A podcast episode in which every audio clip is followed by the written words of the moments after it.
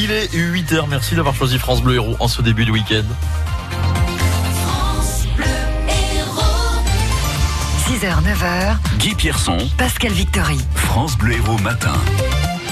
Pascal, dans l'actualité ce matin, le NHSC condamné pour licenciement abusif. Des Montpellierins poursuivis pour avoir apposé des affiches pro-migrants sur des panneaux de co.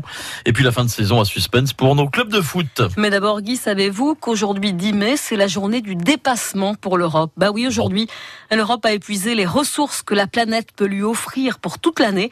En d'autres termes, nous vivons à crédit à partir d'aujourd'hui.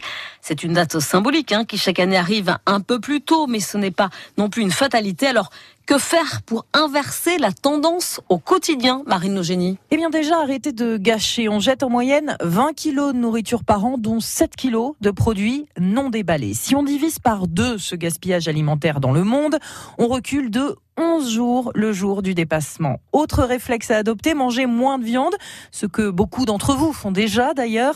Un chiffre à retenir édifiant, il faut plus de 15 000 litres d'eau pour produire un kilo de bœuf. On peut aussi laisser, dès que c'est possible, sa voiture au garage, prendre les transports en commun et baisser le chauffage, ne serait-ce que d'un degré, passer de 20 à 19 équivaut à 7% d'économie d'énergie. Les démarches individuelles, c'est une chose, mais les ONG réclament également des actions au niveau européen, comme par exemple l'adoption d'une politique agricole commune qui préserve les ressources naturelles. Et le jour du dépassement pour la France sera le 15 mai prochain.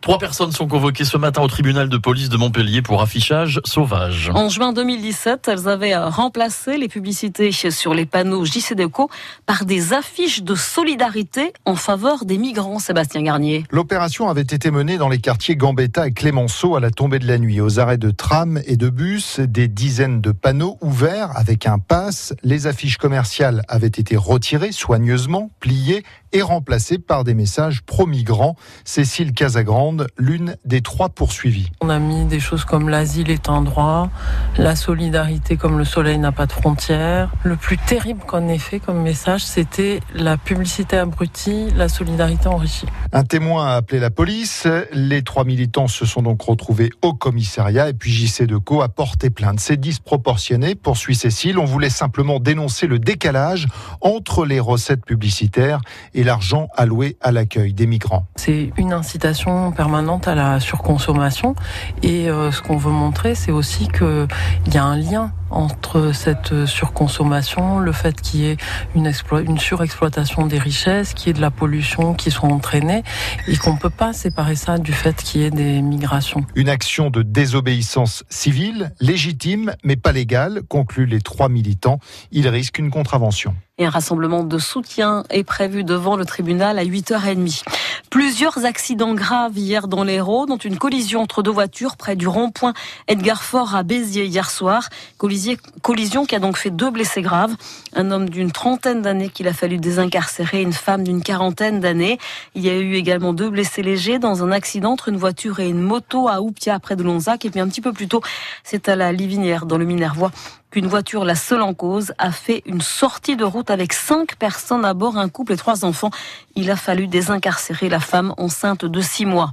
Un homme d'une trentaine d'années est toujours en garde à vue dans l'enquête sur le viol d'une joggeuse dans le Gard.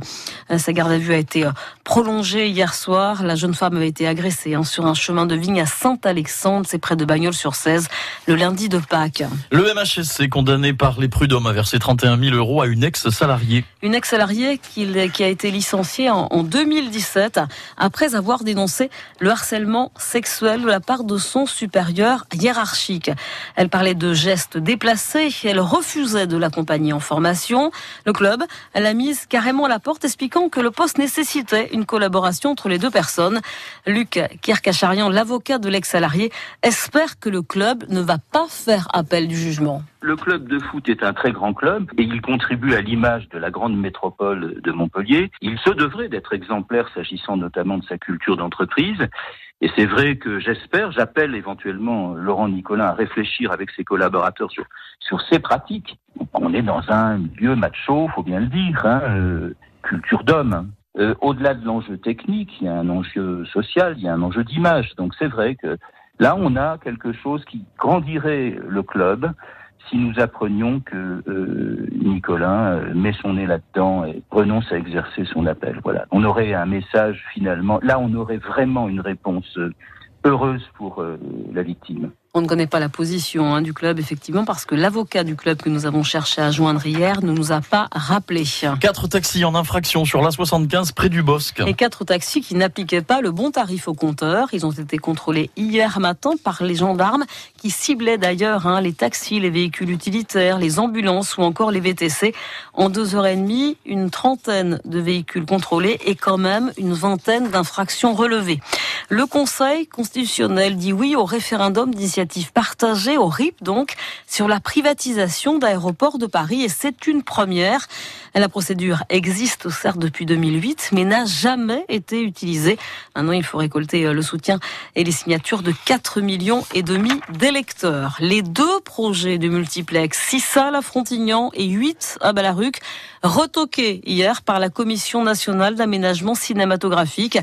Copie à revoir pour les deux et à représenter pour ces projets soutenus, l'un par le maire de Frontignan, l'autre par celui de Sète.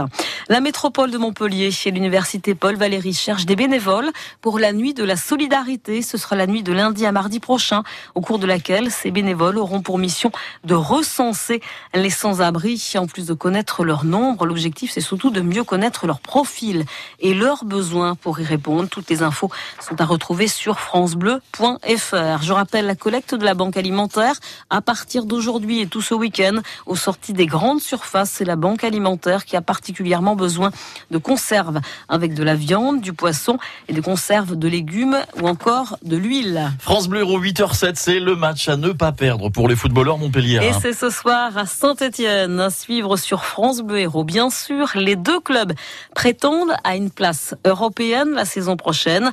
Avantage à Saint-Etienne qui nous devance au classement, mais surtout de 7 points. Du coup, c'est simple. Montpellier doit absolument gagner ce soir à Geoffroy Guichard. Sauf que celui qui coach les Verts ne l'entend pas ainsi. Un certain Jean-Louis Gasset, que l'on connaît bien et qui connaît bien Montpellier pour cause. Il a passé de longues années aux côtés de son père, aux côtés de Louis Nicolas. C'est une armée contre Paris. Euh, tout le monde a parlé de Paris, mais je peux vous dire que Montpellier a fait le match qu'il fallait pour mettre euh, Paris dans cet état. Donc euh, c'est un match difficile. On le voit, ils ont fait 0-0 avec Lille. Ils ont gagné à Strasbourg dernièrement. Ils se sont redonnés de l'oxygène. C'est une équipe qui fait un très bon championnat. Je crois qu'elle a le dixième ou douzième budget de Ligue 1 et aujourd'hui elle est cinquième du championnat. Donc bien sûr qu'ils ont l'ambition de venir gagner à Saint-Etienne. Saint-Étienne, MHSC. On va retrouver Romain Bercher dans le chaudron stéphanois à partir de 20h pour vivre l'ambiance. Le match à 20h45. C'est aussi un match très important pour les footballeurs biterrois à Orléans. Avant-dernière journée de Ligue 2 chez l'ASB, toujours avant-dernier, à trois points du barragiste et qui croit encore au maintien. Le carton plein pour les clubs de foot anglais avec une nouvelle finale européenne 100% un British de la Ligue Europa qui opposera donc Chelsea à Arsenal.